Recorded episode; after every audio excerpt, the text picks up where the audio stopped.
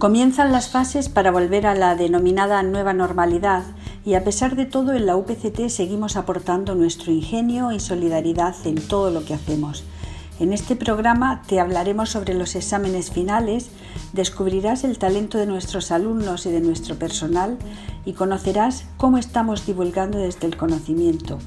Bienvenido a una nueva semana de Podcast UPCT. Empezamos.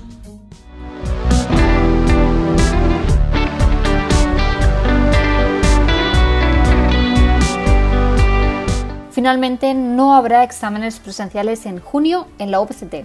El Consejo de Gobierno ha acordado que las pruebas presenciales sean después de los exámenes de EBAU ya en el mes de julio. El Consejo de Gobierno aprueba la normativa de honestidad académica. El objetivo de esta norma es establecer y regular los criterios de evaluación de los estudiantes bajo la responsabilidad ética.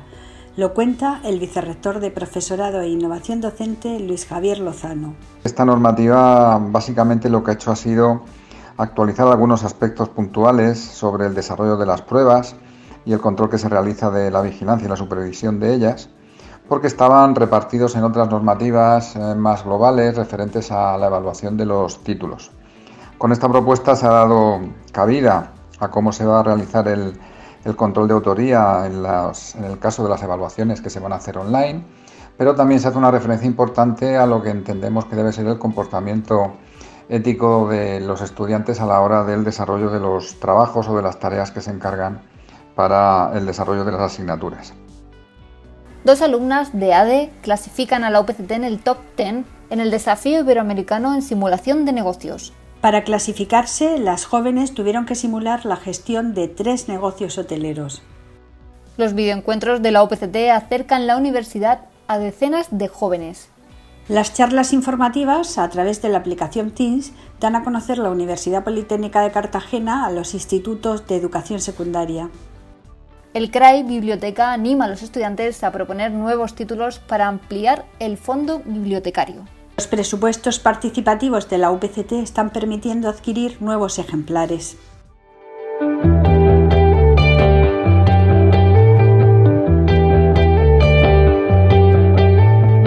La solidaridad en tiempos de crisis se acrecienta. Ya han pasado casi dos meses desde la declaración del estado de alarma e iniciativas como la de crear batas desechables de protección para los sanitarios no han parado. Ingenio, ganas y altas dosis de solidaridad. Eso es lo que desde el inicio de la crisis sanitaria provocada por el coronavirus han derrochado decenas de voluntarios de la UPCT. No solo en la universidad se han fabricado en 3D viseras protectoras para los sanitarios, sino que desde casi el inicio las denominadas cariñosamente sastrecillas de la UPCT se han encargado de confeccionar batas de protección para el personal sanitario. ¿Cómo lo han hecho? Con bolsas de basura y cinta adhesiva.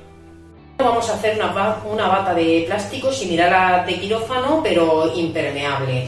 Necesitamos eh, cinta adhesiva, no hace falta que sea transparente, tijeras y bolsas de basura. Necesitamos para sacar el patrón una bata de quirófano.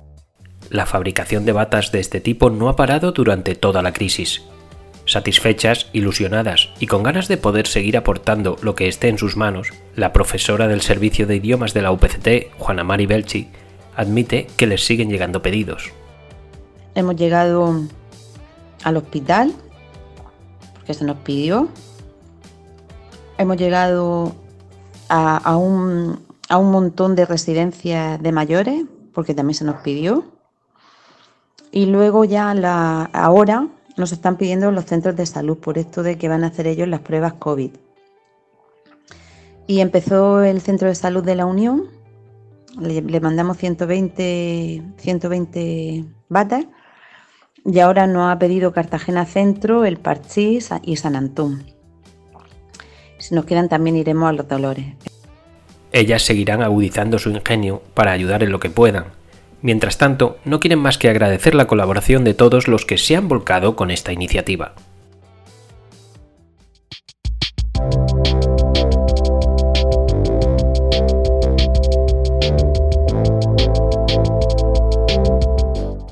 Las asociaciones de estudiantes de la UPCT nunca paran de sorprender.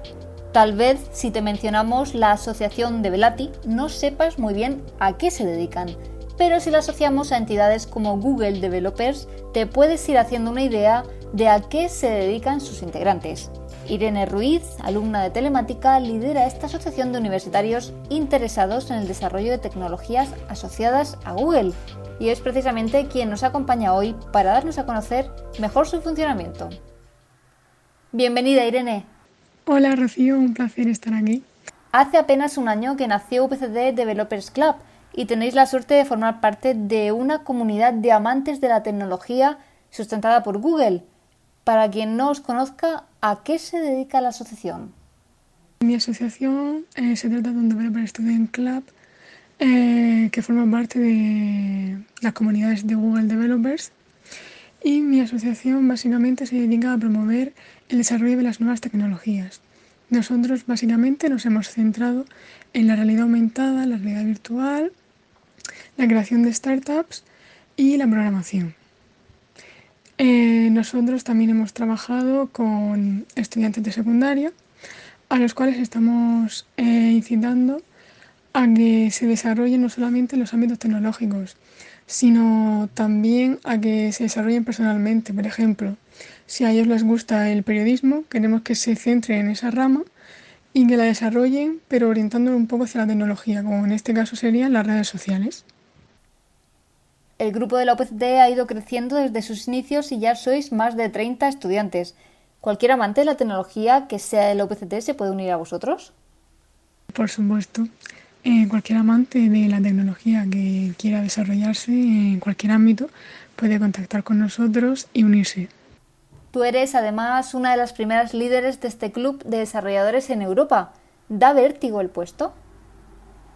Obviamente da un poco de miedo empezar en algo que nadie había hecho antes, porque mayormente no sabes hacia dónde enfocarte, eh, no tienes nadie ningún modelo a seguir, por así decirlo.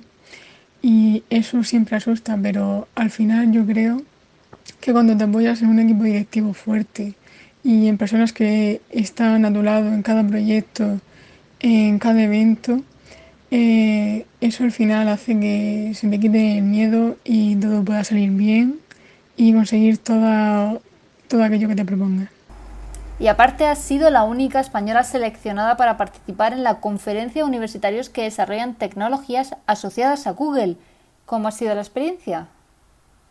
Pues creo que ha sido bastante positiva, ya que los cinco líderes que habíamos sido invitados a la conferencia hemos sabido reflejar desde el punto de vista de cada uno eh, la importancia que tiene un Developer Student Club y lo que debe de hacer un líder desde nuestra experiencia.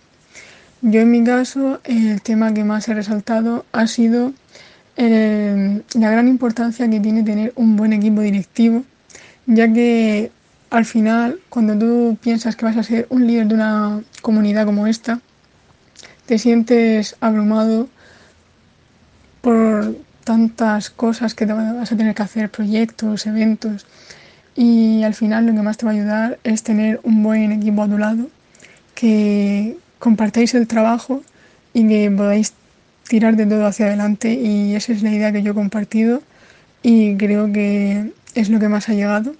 Aparte de también he resaltado los eventos y proyectos que hemos realizado y ha gustado mucho según los comentarios. Hasta aquí ha llegado nuestro tiempo, Irene. Muchísimas gracias por acompañarnos y por animar a los universitarios a unirse a este movimiento. Muchas gracias por haberme invitado, Rocío.